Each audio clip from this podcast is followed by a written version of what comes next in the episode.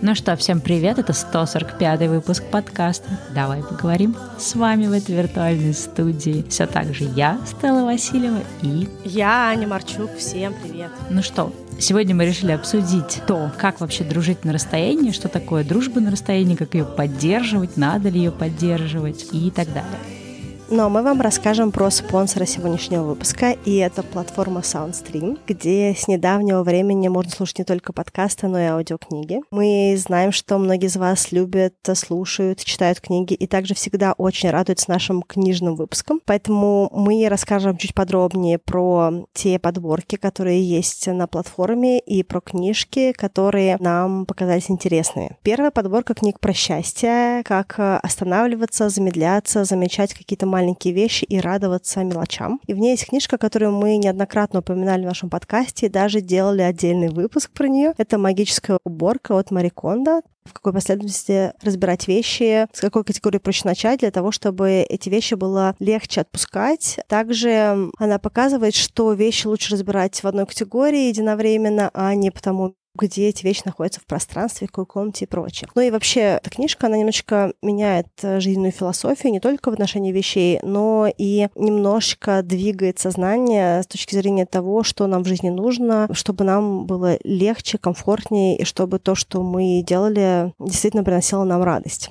Давай расскажем и про вторую подборку книг. Они на тему психологии. Это тема, которая очень популярна у нас в подкасте. И здесь мы хотели бы ответить две полезные книги. Причем эти книги, мне кажется, не так популярны, но достаточно тоже интересны. Первая книга — это «Когда все рушится» Пема Чедрон. Пема — это 85-летняя американка и тибетская монахиня. Она первая западная женщина, которая стала, в общем-то, тибетским учителем и даже возглавила тибетский монастырь в Северной Америке. Книга была написана в 90-х, но, в принципе, актуальна до сих пор. В ней авторка учит э, проходить сложные периоды жизни, медитировать, находить гармонию в хаосе и работать с тем, что есть в нашей жизни. Например, не убегать от страхов. Это книга для тех, кто готов почитать немножко что-то про буддийскую философию. Ну и вообще она такая очень спокойная и терапевтичная книга. Вторая книга, она такая, наверное, более приземленная, но не менее актуальная и написана двумя японцами. Книга называется «Смелость не нравится». В ней два человека, это учитель и ученик, философ и скептик, обсуждают социальные установки, конкуренцию с другими людьми, желание сравнивать себя с другими, комплекс неполноценности и так далее. Книга легко читается, поднимает важные принципы психологии Альфреда Атлера, который практиковал индивидуалистичный подход. В ней будут полезны мысли для тех, кто опирается на мнение других людей, не всегда может или хочет выражать себя, например, боится это делать. Боится осуждения, неприятия обществом или социальной группы. В книге много говорится про свободу, самоценность, выстраивание горизонтальных связей, выбор, исследование своего пути. Кстати, если возвращаться к самой платформе SoundStream, к нашему спонсору, она интересна тем, что они не только размещают себя подкасты, но они также создают э, свои originals, да, свои авторские подкасты, такие как «Дневник Лоры Палны», «Нордост» и многие другие. А также они забрали себе культовую модель для сборки. Я заслушивалась в начале нулевых этой полуночной версии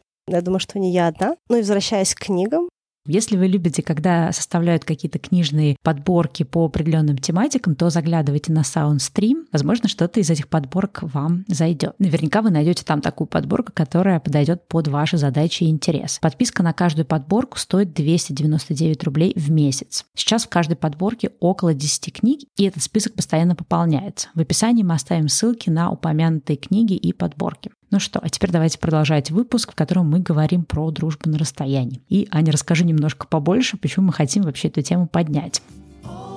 Да, мы видим, что все больше людей перемещается и переезжают в другие страны, в другие города. Есть э, часть людей, которые уехали из своих родных городов и хотели бы поддерживать отношения с своими друзьями, школьными, институтскими, какими-то друзьями из дома, двора, или наоборот, вы живете где-нибудь в большом городе, и все друзья уезжают по разным странам, и постепенно, с течением времени, количество людей вокруг нас, оно меняется, и есть люди, которые географически далеко, но с ними хотелось бы поддерживать также дружбу, дружбу, общение. Иногда хочется поделиться именно с кем-то конкретным, кто уже не находится физически в нашем э, пространстве. И мне кажется, даже бывает такое, что мы можем находиться в одном городе, но физически нет возможности встретиться. Это могут быть ситуации, когда кто-то в декрете, да, и есть больше, чем один ребенок, которому нужно жонглировать, и нет возможности видеться физически, сидеть там в кафе и прочее. И по разным концам города люди живут, если большие города. То есть есть много разных причин, почему мы не можем быть с нашими друзьями физически в одном пространстве пространстве. И сегодня мы хотели бы немножечко поговорить о том, как э, поддерживать отношения с теми людьми, которые нам все еще дорогие и приятные, с которыми нам хотелось бы поделиться, с которыми мы хотели бы сохранить общение. Оно, может быть, будет не таким частым, как если бы мы жили в одном дворе. Так или иначе, оно будет, и мы можем достучаться, дописаться, дозвониться до тех людей, которые нам приятны. Вот скажи, Аня, ты как считаешь, что у тебя хорошо получается дружить на расстоянии? Учитывая то, что ты моя подруга,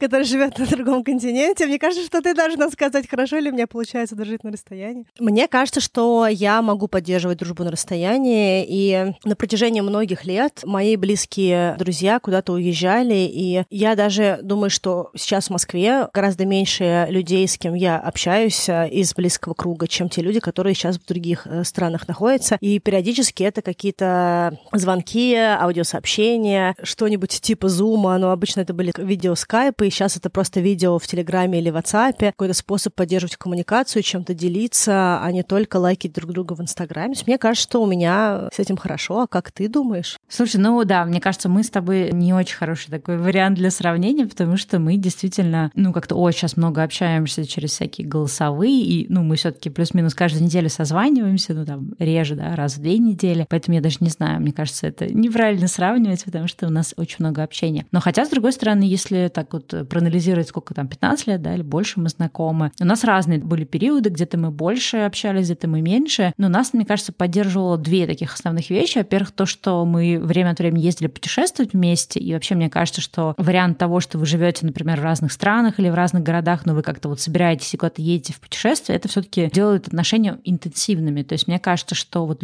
ну, лично для меня, да, любая поездка с человеком, она сближает гораздо сильнее, чем просто какие-то там регулярные встречи там на кофе, ужин, ну и так далее. Вот. А вторая вещь, то, что нас, наверное, сближало, то, что у нас либо были какие-то общие интересы, помнишь, мы там часто говорили в подкастах, там, фотография, там, еще что-то, маркетинг, да, когда мы работали, или у нас какие-то вещи появлялись, и они все равно у нас были общими, да, там, интересы, ну, там, условно говоря, к смене профессии, уходу в дауншифтинг, поиск как бы себя там в плане фриланса, работы на себя и так далее. То есть мне кажется, что, ну, вот это, да, вот поездки и наличие каких-то общих интересов, по которым ты можешь там друг другу что-то присылать, что-то обсуждать, советоваться, это как раз, с моей точки зрения, то, что держит хорошо долгосрочные отношения, потому что чисто на каких-то бытовых вещах иногда сложно, мне кажется, отношения поддерживать. Ну, именно бытовых, это когда там обмен новостями и так далее. Ну да, и мне кажется, что очень важно понимать, зачем тебе конкретный человек, потому что, ну вот у меня есть такое, что у меня есть определенный круг друзей, которые живут в других э, странах или в других городах, и мне важно какие-то вещи обсудить именно с ними. И понимание этого, оно во мне поддерживает желание общаться. То есть есть какие-то другие мои подруги, которых я тоже очень люблю, или друзья, с которыми я с удовольствием бы увиделась услышалась, но я понимаю, что сейчас в моменте у нас нет такой рутины, и мы не общаемся так часто, ну или как бы с каким-то таким понятным шагом. И да, наверное, желание чем-то конкретным поделиться — это то, что может поддерживать дружбу на расстоянии. Еще такой есть момент, как раз я говорила с подружкой, и она мне сказала, я не знаю, как дружить на расстоянии, потому что я не понимаю, как переписываться вот этим смолтоком, типа «привет, как дела?». И обычно очень быстро заканчивается переписка в режиме «привет, как дела?», и дальше не двигается никуда. А мне очень часто хочется поговорить с человеком о чем то серьезном. У меня что-то случилось, и мне нужен совет, или хочется выговориться. И она говорит, что я не знаю, как так сделать. Ну, то есть вроде как я не общалась, а тут такая я беру и начинаю сразу звонить с проблемой. Типа, у меня тут такая вещь, хочу тебе рассказать, мол, свои какие-то переживания. И это то, что создает вот эту вот э, двоякость ситуации. С одной стороны, хочется рассказать именно какому-то конкретному человеку, и тема есть, а с другой стороны, ну как-то вроде как неловко брать и просто вторгаться в жизнь человека, своей какой-то проблемы, человека, которого ты не видел, не слышал там какое-то время. И это вот какие-то вещи про дружбу на расстоянии, которые препятствуют общению с людьми. Да, у меня это, кстати, очень отзывается. Сейчас расскажу историю. Я лично про себя считаю, что мне, например, сложно поддерживать дружбу на расстоянии. То есть, э, когда я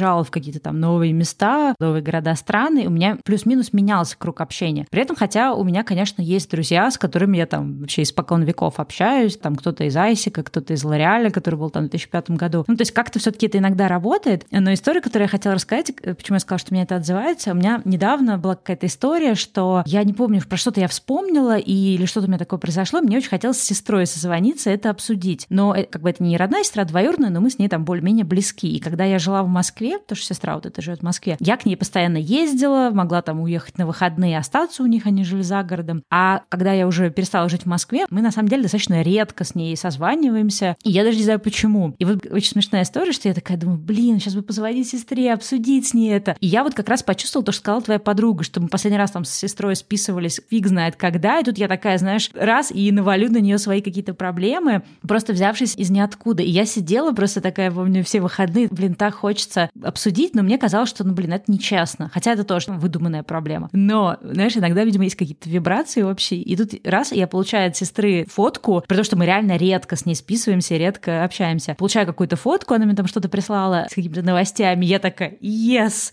у меня есть повод. Я тут же просто ее набираю, и мы там с ней дальше, мне кажется, часа два проболтали. И казалось бы, ну, то есть почему фотография открыла эти врата общения, хотя можно было просто взять и набрать и как-то, в общем-то, ну, поговорить. Но мне кажется, что действительно иногда сложно отношения на расстоянии, ты, ну, иногда не чувствуешь, можешь ли ты этому человеку просто из ниоткуда, долго-долго не общавшись, взять и вывалить свою какую-то ситуацию. Я думаю, что тут э, такой момент, что если у тебя есть потребность с кем-то пообщаться, это все додумывание, потому что ты не знаешь, на самом деле, человек хочет с тобой общаться или нет. Даже у нас с тобой был, помнишь, когда мы с тобой что-то обсуждали, и ты мне говоришь, мы тут с тобой э, месяц не переписывались сообщениями, я так хотела с тобой поделиться, хотела тебе рассказать, но потом подумала, что мы что-то сейчас не обмениваемся сообщениями, наверное, будет тебе не кстати мои сообщения. То есть, хотя, казалось бы, да, мы и так записываем выпуски регулярно и много общения. И это абсолютная история про то, что мы где-то стесняемся сами себя, и нам кажется, что другой человек на том конце провода, он как-то к нам предрасположен в какой-то минус. Что если мы сейчас возьмем и напишем про нашу проблему или про нашу ситуацию, то нам обязательно скажут, а где то был раньше, все, весь этот где-то шлялся весь этот месяц. Но, как правило, если люди э, друг другу близки или общение ничем не было омрачено на каком-то этапе, написать другому человеку «Привет, э, хочешь ли пообщаться? Привет, э, хочу тебе записать такую штуку, если получится, там, ответь». Или даже если какая-то проблема, написать «Слушай, у меня такая штука, я тебе...» Ну, прям можно текстом написать, допустим, да, чтобы человек предвосхитить длинное аудиосообщение. «Слушай, у меня тут такая как бы дилемма, очень нужен твой совет». И дальше 20 минут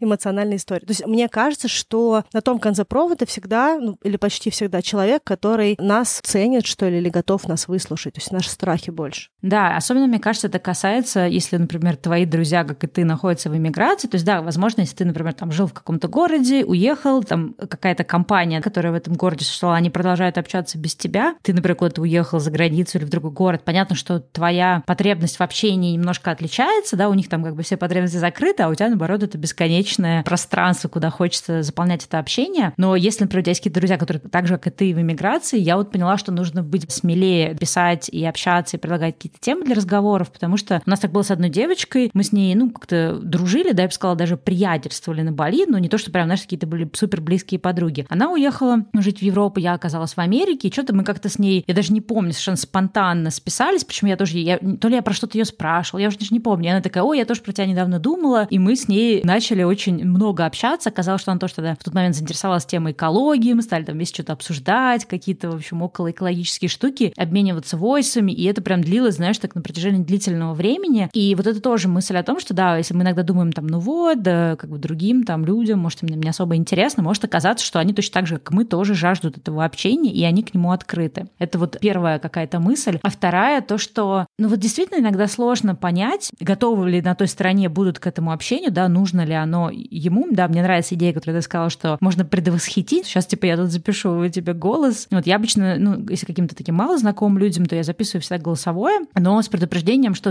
типа, если ты не любишь голосовые, то предупреди, я больше не буду их писать. Потому что иногда, мне кажется, вот эти текстовые сообщения, особенно с людьми, с которыми у тебя нет супер близкого контакта, они продолжают э, оставлять отношения на каком-то, знаешь, таком безличном уровне. Вот, и у меня есть очень много друзей, с которыми, ну, это приятелей, да, или с людьми, с которыми мы вот именно сближались через голосовые сообщения. То есть как только мы стали именно, вы знаешь, когда ты можешь с эмоциями что-то рассказать, ответить, слушая сообщение другого человека, по ходу записывать какие-то ответы, это на самом деле реально гораздо больше оживляет сообщений, чем вот эти чатики, типа, привет, как дела, что нового, ну вот у нас то-то, то-то, и разошлись. Ну, потому что ты не можешь передать эмоции в тексте, и ты не можешь столько, ну, как бы времени тратить на текст. То есть все равно это будет такое более краткое общение, и вообще, мне кажется, войсы — это крутая тема. Хотя, конечно, да, есть люди, которые их не любят почему-то, хотя, мне кажется, войсы — это просто гениальное изобретение с точки зрения отношений на расстоянии. Да, мне кажется, что у каждого свой формат может быть того, как комфортно общаться, и это тоже можно обсудить. Однозначно голосовые сообщения, либо вообще какой-то голосовой контакт факт, он очень сильно упрощает коммуникацию. И вот ты даже сказала по поводу того, что кто-то где-то живет в каком-то своем городе, допустим, в каком-то региональном или небольшом каком-то провинциальном городе, и что ты уехал в какой-то другой город, и у тебя тут все какой-то движ, а там люди, у них своя какая-то реальность, им неинтересно. Но часто бывает наоборот, и бывают разного рода обиды, что, допустим, ну вот, мы дружили, а когда он, она переехали в большой город, сразу про нас забыл, ну понятно, теперь она столичная девчонка или что-нибудь еще. То есть нужно помнить, что у каждого из нас есть свои какие-то вещи, о которых мы ранимся, и иногда что-то, что мы не проговорили, оно по-разному может трактоваться. Это значит, нужно ублажать какие-то обиды или потребности всех людей в пространстве. Это про то, что иногда нам кажется, что там у людей своя жизнь, и они общаются. Вот мне там подружка тоже сказала, зачем дружить на расстоянии, хоть у меня и люди эти близкие, я хочу с ними общаться, но вот у меня есть такой страх, что физически есть кто-то ближе, и я как будто бы собой занимаю чье-то место. Mm-hmm. Я абсолютно понимаю, о чем это, но я также понимаю, как человек, который жил в разных странах, который общался по-разному, и сейчас тоже у меня много людей, которые по разным городам, что это не либо-либо. Бывает момент, когда ты хочешь посидеть с кем-то на бранче или позавтракать, или просто погулять где-нибудь в парке, а бывает, что просто хочется как-то очень душевно с кем-то поговорить, и вообще не важен формат. Вы сидите в одном кафе, или вы включили видеозвонок и идете по тому же парку каждый по своему и общаетесь с видео, mm-hmm. допустим, или там аудио. Даже вот я помню, что когда я была в Непале, мы с тобой очень обильно закидывались аудио. Я прям ждала твоих аудио, то есть записывала тебе много аудиосообщений, засыпала, а просыпалась, и меня было много аудиосообщений в ответ. И я просто гуляла по Катманду и слушала твои аудиосообщения, записывала тебе ответы. И у меня было абсолютное ощущение присутствия, что вот из-за того, что опять-таки это голосовое, из-за того, что ты отвечаешь мне, то есть это не просто какие-то абстрактные темы, да, а это что-то, что у нас так или иначе было продолжающим. Ты мне записала что-то на мое, еще что-то свое дала. Я тебе записала на что-то твое и еще что-то свое. И получилось, что общение, оно само по себе двигалось, то есть оно не просто вокруг одной темы мусолилось, но оно было не абстрактным, как, как э, радиопередачу послушать, а оно было предметным, тем, что важно нам обеим или кому-то из нас важно, а что-то другое важно другому, да. И э, это было абсолютно ощущение того, что физически как будто бы ты тоже со мной гуляешь, поэтому Катманду. Ну, то есть как бы мозг так это трактовал. Поэтому мне кажется, что не нужно бояться того, что мы, такие, какие мы есть, мы будем не к месту людям, которые живут в другом городе, вне зависимости от того, кто где остался или переехал.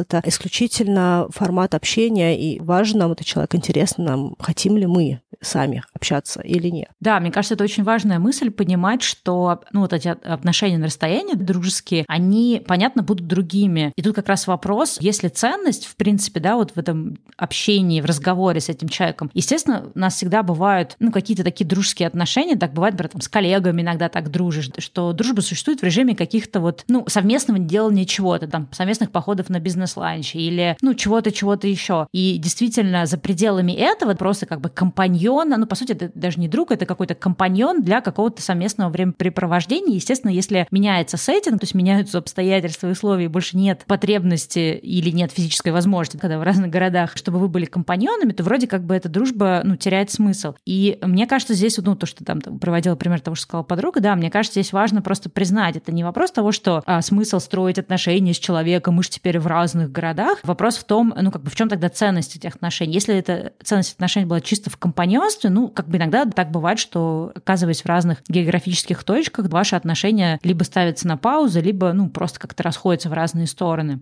Но, во-первых, сейчас такой мир удивительный, что ты не знаешь никогда, когда и с кем ты вообще где пересечешься. То есть вот у меня много раз такое бывало, что кто-нибудь, с кем я как-то там отдаленно была знакома на Бали, вдруг оказывался в Сан-Франциско, и мы тут пересекались. У нас даже, когда я только переехала в Сан-Франциско, у нас был такой маленький чатик, он назывался Бали in Калифорния, и там были две девочки, с которыми я, с одной я очень мельком общалась на Бали, а другую я знала заочно. Но когда мы все троем оказались в Калифорнии, мы, в общем-то, достаточно регулярно в этом чатике общались, встречались и так далее. И получается, что можно было поставить крест на этих отношениях, ну, потому что все, Получилось так, что одна девочка уехала в Испанию, я там куда-то еще уехала, но кто знал, вот мы сошлись в одном городе. Понятно, что это совпадение, это не всегда так бывает, и если, например, человек вообще сидит, ну, всю жизнь проживает в одном городе, а все его друзья куда-то разъехались, конечно, у него нет ощущения, что снова сойдутся в этой точке. Но в любом случае, да, никогда не знаешь, поэтому мне кажется, что как-то вот именно ставить крест на отношениях, что смысл их продолжают, мы никогда не увидимся или будем видеться редко, это немножко грустный такой исход. А вторая фишка, что, ну, то, что ты сказала, и я очень хочу это поддержать, что, ну, это, наверное, это более заметно людям, которые вот вот сами уезжают, переезжают много, ты понимаешь, что, к сожалению, у тебя нет такой опции, как э, дружить вживую со всеми теми, с кем ты хотел бы дружить вживую, потому что, ну, вот вас там разбросало по всему миру. Даже я помню, когда я в какие-то моменты думала о том, что вот если бы я сейчас вернулась бы в Питер или вернулась бы в Москву, там не было бы никого практически из моих старых друзей, которые там до балийского периода, потому что все куда-то переехали уже к этому моменту. И, ну, как бы, когда ты уже сам очень много живешь в эмиграции, ты просто понимаешь, что, ну, как бы пропадает эта опция исключительно живого общения, и ты либо, ну, как бы вычеркиваешь этих людей, что было бы странно, либо ты, ну, строишь отношения уже в другом ключе. И сейчас, например, когда у меня появилось довольно-таки много друзей, я бы так сказала, знаешь, друзья по переписке, вот по этому виртуальному общению, вот эти войсы и так далее, потому что мы даже созваниваться не можем, особо из-за разницы во времени. Я, на самом деле, увидела много смысла в этой дружбе, и эта дружба, она может быть настолько тесная, она может строиться и на профессиональных каких-то вопросах, и она может строиться на том, что вы единомышленники в каких-то личных вопросах, там, обсуждение каких-то даже достаточно, ну, близких, интимных тем, которые ты, может, кем даже здесь и там вживую не готов обсудить. И она может строиться на обсуждении каких-то просто каких-то вещей, которые вам интересны. Например, у меня есть подруга, с которой мы там постоянно друг другу какие-то интересные видео шлем, потом мы это обсуждаем, кто что нового узнал. И вот на самом деле, ну, довольно-таки много может быть и строится из вот такого вот, ну, как бы вроде бы личного, но на самом деле виртуального контакта. То есть это на самом деле тоже может быть такой полноценной дружбы, хотя она, конечно, совсем другая и не такая душевная, как собраться вечером попить вместе винишечком. Ну, а иногда она более глубокая, честно говоря, потому что иногда ты, да, когда да. собираешься попить винишко, вы можете вообще ни о чем не говорить и периодически сидеть в телефонах, просто пить винишко за одним столом. Когда ты все-таки общаешься на расстоянии, ты пишешь человеку, когда тебе нужен этот человек. То есть это не просто какая-то такая вот, как сказать, рутинная вещь, которую ты делаешь, на самом деле тебе, может быть, и не важно. А когда ты человека выбираешь, и ты с ним общаешься о том, о чем ты конкретно с ним хочешь общаться. И бывает такое, что есть в твоей жизни люди, с которыми конкретные вещи хочется обсудить. Вот как ты сказала, да, что с этим человеком мы вот так делаем. А еще вот есть такой момент, почему люди важны, почему так мне кажется важно не бояться дружить на расстоянии, потому что есть люди, которые в нашей жизни какое-то время, и с ними есть какая-то история, и это какая-то преемственность истории нашей жизни, когда, допустим, человек нас знал 5 лет назад, 10 лет назад, 15 лет назад, и поговорить с этим человеком — это очень глубокая и ценная история, потому что он про нас очень много знает. И э, если нам нужно где-то посоветоваться, нам, возможно, хочется именно с этим человеком посоветоваться, потому что он даст э, совет или поговорит с нами через призму того, что он уже знает про нас долгосрочно. Но есть какое-то время в отношениях, когда э, все равно все друг к другу присматриваются, и первое время любое общение, оно немножечко поверхностное, потому что редко, когда кто готов прямо с привет рассказывать свои глубинные переживания, то есть это все равно чаще, а что ты любишь, ой, как классно, а ты что любишь, ой, здорово, какие-то фильмы смотришь. То есть очень много общения такого смолтока на первых порах, потом куда-то оно разворачивается или не разворачивается.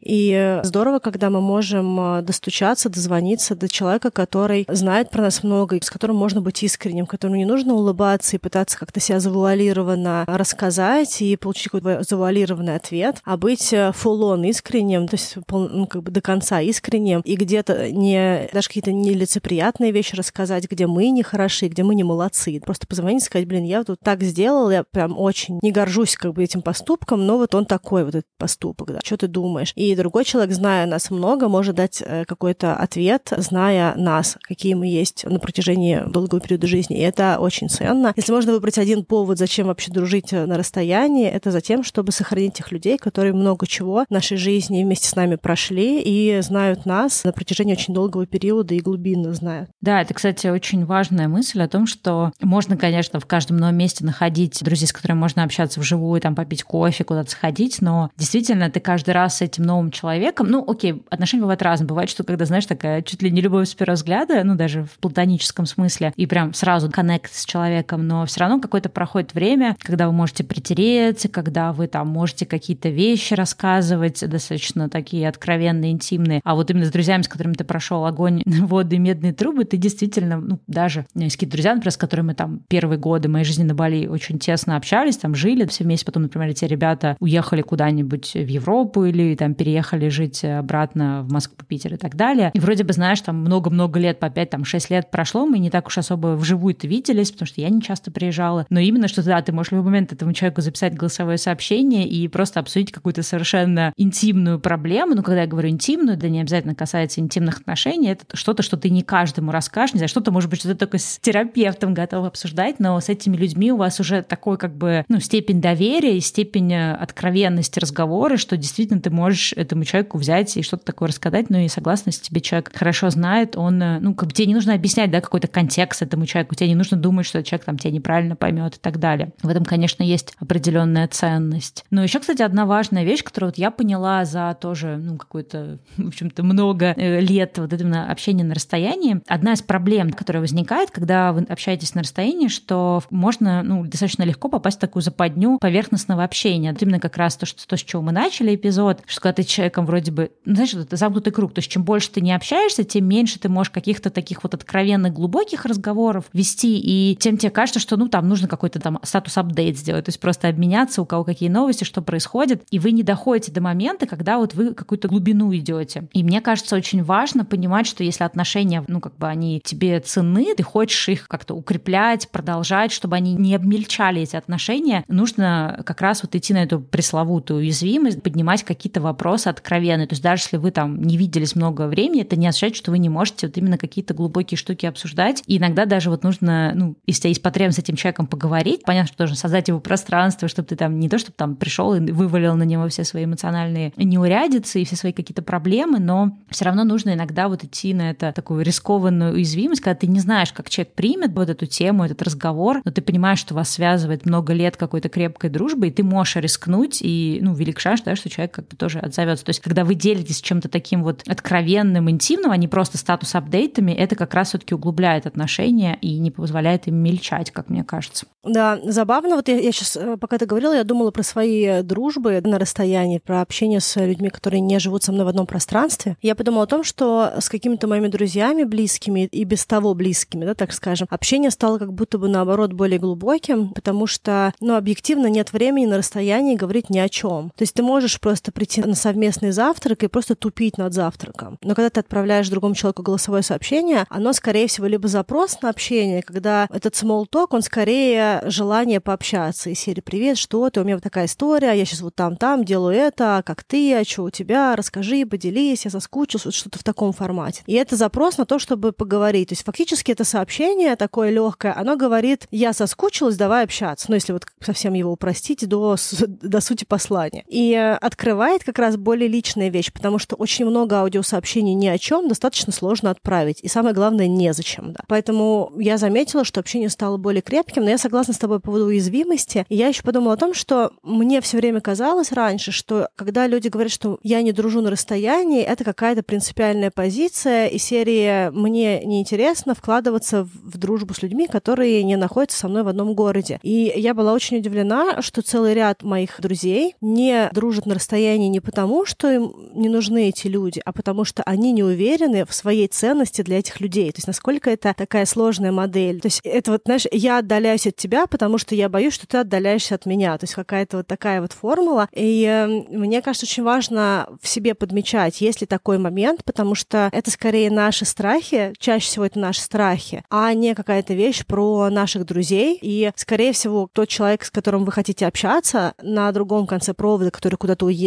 допустим, он тоже хочет общаться. И более того, когда люди находятся в иммиграции, особенно первое время, это очень одинокий период, потому что еще не сформировались тесные взаимоотношения на новом месте, а иногда это не просто полгода, год, иногда это может быть 5 лет, 10 лет. То есть это могут быть очень большие интервалы времени, особенно если человек не ходит в офис, то есть у него нет вот этого регулярного общения с 9 до 5. Да, да, могу подтвердить это. И нам в эмиграции может быть очень ценно сохранить наших людей, с которыми мы общались до того, как мы уехали. Это прям большой наш ресурс, и это такая взаимная уязвимость. Вроде как ты уехал, такой думаешь, ну вот, наверное, там у людей все нормально, зачем писать, вот я же сейчас здесь, наверное, людям не прикольно, то, что я уехал, а другой человек сидит в своем городе, думает, ну вот, зачем писать, у человека, наверное, все классно, он переехал, у него там новые друзья. И это такая с двух сторон какая-то вещь, когда никто не говорит, а всем хочется общаться. Да, но мне, знаешь, кажется, что важно понимать, что там еще очень такой момент притирки, потому что если вы, например, общались исключительно вживую, то перейти вот в этот такой вот откровенный формат, когда ты просто там записываешь войс или пишешь какие-то длинные тексты, ну, иногда бывает сложно и требуется время. И у меня, например, есть какие-то друзья, которых я, мне кажется, наоборот, приучала к голосовым сообщениям, потому что они такие, ой, что-то я не могу, да я там записала тебе, потом три раза переслушала, удалила. Я такая, не смею удалять никакие сообщения, отправляй как есть. Ой, да я там что-то 30 раз одно и то же. Я такая, отлично, у меня очень много времени, я по часу гуляю с собакой, я готова переслушивать любые вот эти штуки. И вот очень важно, ну, как бы понять, что иногда требуется какой-то тоже вот этот вот момент притирки, когда вы как-то, ну, вот наладите этот контакт. То есть это не всегда как-то быстро так, и как-то ловко получается. А вторая фишка про то, что ты сказала, что да, мы очень много всего додумываем, нам кажется, ой, да что я там буду с этим э, лезть, да что я буду про это рассказывать, да там у людей свои дела, да может им уже не интересно. И я вот помню, что у меня было, например, ну, такие тоже мысли, там, меня есть, например, подруга очень хорошая на Бали, с которой мы прям много общались, когда, естественно, жили ну, вместе на одном острове. И когда я уже уехала в Америку, вначале мы общались много, а потом все меньше и меньше. Я такая думаю, ну, наверное, у нее там появились какие-то другие друзья, наверное, ей там не так интересно, да что там вообще обсуждать, да та-та-та. Вот. И очень легко попасть в вот эту, знаешь, западню, сказать, что, ой, ну, наверное, человеку уже неинтересно со мной общаться, и все. Но на самом деле могут быть абсолютно объективные причины. Есть люди, которым реально сложно там общаться через голосовые. И классно, когда можно это обсудить. Иногда бывает, что люди просто замотаны. Или я помню, был какой-то период, там тоже с одной подругой мы долго не общались, это что-то странно, может быть, там ну, ей не очень интересно, а потом оказалось, что у нее там какие-то, знаешь, там проблемы вначале со здоровьем, потом в отношениях, потом еще где-то. И ей тоже, ну, как бы, то есть ей кажется, а что я напишу, да, а что я расскажу, если у меня вообще одна сплошная жопа, не буду же я там другу, который находится там за много-много тысяч километров, там свои какие-то проблемы вываливать. И важно, мне кажется, продолжать чекать, ну, когда же такой чекин с этими друзьями делать и, ну, как бы не делать каких-то выводов просто на основании, ну, каких-то вот своих вот этих домыслов, потому что чем больше я откровенно с друзьями пытаюсь как-то сверить, знаешь, эту картину, сверить показания, просто, не знаю, в 70% ситуации оказывается, что там я расстроился, подумал, что со мной не хотят общаться, а человек был занят или забыл, или решил, что ты с ним не хочешь общаться. Ну, то есть вот куча-куча таких ситуаций, знаешь, вот этих lost in translation, когда вы просто друг друга неправильно поняли, или ты неправильно что-то считал. И, блин, самое классное, когда есть пространство, где ты можешь человеком почекать. И вот, например, с этой моей подругой с Бали, я тут, э, мне нужно было найти какие-то старые наши сообщения, я пролистала весь наш чат за последние три года, и я прям смотрю, знаешь, когда я там листала 2021 год, я очень быстро его пролистала. 2020 я тоже его относительно быстро. 19 уже подольше. А когда я там, мне нужно было в 2018 году что-то найти, я просто листаю, листаю, листаю, листаю. Там, знаешь, типа декабрь, ноябрь. Я такая, господи, сколько же там этих сообщений. И я ей прям сказала, говорю, слушай, я за просто за секунду пролистала там 20-21 год, а 18-19 листала очень долго. Явно мы с тобой очень много общались в 18 в 19 а потом перестали. И я просто с ней поделилась этим. Ну, то есть, и я думаю, ну, мне интересно, что она скажет. И она такая, да блин, да потому что одни эти зоопарки, да я света белого не вижу, я столько работаю, вообще как будто не на острове живу. Ну и потом она тоже сказала, слушай, говорит, ну вот мне реально сложно общаться удаленно. То есть ты все время такой замотанный, что думаешь, сейчас вот-вот, ладно, на следующей неделе запишу какой-нибудь войс, и вот эта неделя превращается в две, в три, и потом проходит куча времени, и ты такой, ну ладно, уже вроде не актуально, сто лет не общались, вроде что я буду писать. То есть мы все-все попадаем вот в эти западни. Мне кажется, причина вот этих всех вещей не в том, что человек зоопар, а в том, что человек сортирует контент. Наверное, вот этот контент слишком мелкий, чтобы записать стель, а, наверное, этот контент слишком нуарный, какой-то минорный, плохой, чтобы записать. Поищу получше какую-то информацию, чтобы поделиться. Вот конфетки купила вкусные. И на самом деле можно было про все записать. И мне кажется, что когда мы говорим про дружбу, особенно если это какой-то человек, с которым хотя бы на каком-то этапе, неважно, это был 19 18 15 8 год, был кусок жизни, где человек нам был близок. То есть у нас были какие-то близкие доверительные отношения. Мне кажется, что это просто автоматически ключик к тому, чтобы человеку записать любой личный контент. Если неловко, то можно сделать подводку, как я говорила, текстовый, да, что дальше пойдет какой-то сложный контент, чтобы человек понял, что там что-то такое личное идет, а не просто, ну, как бы, привет, солнышко светит, а у тебя как? Хотя мне кажется, что и так тоже можно записать, потому что где-то нужно начинать любое общение, особенно если очень хочется, либо если бы его давно не было. Но мне кажется, что нет какого-то более правильного контента, чтобы начать общаться или поделиться, и менее правильного контента. Есть э, скорее подходящие люди и неподходящие люди, но, скорее всего, если мы хотим какому-то конкретному человеку написать, то это подходящие люди и подходящий контент. И просто нужно написать. В конце концов, общение на расстоянии, оно тоже бывает разным, и если человек сложно записывать аудио, то можно записывать видео. Телеграм позволяет эти кружочки делать, ну или можно просто записывать видео, отправлять, или можно созваниваться с видео и, и прочее. То есть форматов миллион. Главное, ну, не подходить к этому как-то сложно, записывать, перезаписывать сообщения, подбирать, выбирать, сортировать. Так можно никогда не начать общаться, если искать тот идеальный, правильный контент для общения с другом. Да, я абсолютно согласна, это западня вообще. И вообще очень много этих западень, как правильно, западней, как, как правильно по-русски. Ну, в общем, очень много... Восточнее, да? Да, в общем, много вот этих моментов, ловушек, куда можно попасть, да, вот именно выбирая контент. Иногда нужно, ну, как бы просто, как бы, да, это don't overthink it, то есть не пытаться это переосмыслить, переанализировать, а просто сделать как есть. Еще одна западня, которую тоже хочу поделиться, но в последнее время я что-то тоже как-то ее пытаюсь, э, как сказать, не попасть в нее. Я не знаю, бывает ли у тебя такое, то есть мне, например, кто-то из знакомых, с кем мы там, вот, например, какое-то время не общались, да, и вот он мне записал, например, аудиосообщение, и я такая, о, там, новое сообщение от Берлиоз пришло. Я начинаю его слушать, ладно, сейчас что-то нет сил отвечать, отвечу потом. И потом вообще ты забываешь, потому что ты там, например, замотался, да, если, например, какая-то занятая неделя, а потом проходит, например, неделя, такой, блин, уже как-то вроде не, ну, что-то отвечать, уже неделя прошла, и я поняла для себя одну вещь. Вот как ты получил сообщение, надо ответить хоть что-то, то есть какой-то пинг вообще сделать, а потом уже отвечать, когда будет время. И вот мне как раз недавно с, э, с Ксюх как раз такое было, я ей, э, слушаю ее сообщение, и такая говорю, слушай, ты мне там задала миллион вопросов, там про то, про все, про это, я сейчас тебе не осилю, Ан, там, расскажи, как на Гавайи съездили, расскажи все. Я говорю, сейчас тебе не осилю все рассказать, ну давай тебе запишу хоть что что-то, потому что я знаю, если я сейчас скажу, что потом, я потом непонятно, когда к этому вернусь, я сейчас тебе запишу короткое, хоть что-то, вот, а когда осилю, запишу тебе подлиннее. И это тоже, мне кажется, ну, как бы, по крайней мере, для меня это тоже такая работающая штука, потому что я часто попадаю вот в эту ловушку, что запишу позже, а потом в итоге вообще ничего не записываю. Слушай, а тут я хотела еще сказать такую вещь, и она удачно ложится в еще одну вещь, которую мне сказала подружка по поводу того, почему сложно общаться на расстоянии. Она сказала, что а, когда мне хочется поделиться чем-то, что происходит в моей жизни, но я не могу одинаково вовлечен сложно рассказать это 15 раз. И э, я подумала о том, что даже у нас есть с тобой такой формат общения, когда ты мне что-то записываешь, а потом говоришь, о, а я тебе сейчас еще одну штуку пришлю, я подружке записывала про вот это, вот это, вот это. И ты мне высылаешь уже аудиосообщение, которое ты до этого отправляла кому-то другому. То есть это не всегда, то есть как, чтобы тоже не было ощущения, что можно просто создавать контент и делать массовую рассылку, а, а, а про то, что иногда, когда у нас, вот, допустим, там ты Ксюхи, не, она тебя спросила, там, как Гавайи, а ты уже мне, допустим, записала 15 минут про Гавайи, допустим, и тебе еще раз записать 15 минут про Гавайи как-то, ну, совсем не с руки. И вот мне кажется, что то, что можно сделать, можно время от времени, время от времени, я хочу уточнить, иначе просто как бы да. можно делать такие вещи, что э, рассказать что-то, ответить, сказать, а потом сказать, слушай, я тут Аньке записывала как раз про Гавайи, давайте тоже пришлю, потому что я мне не осилю сейчас еще раз так долго записать, и просто высылаешь. То есть среди трех-пяти сообщений какого-то разной длины будет также одно длинное, которое ты уже кому-то записала. И если в нем нет ничего личного, допустим, что ты записываешь про Гавайи, а еще про мою личную жизнь, допустим, ответ. Да.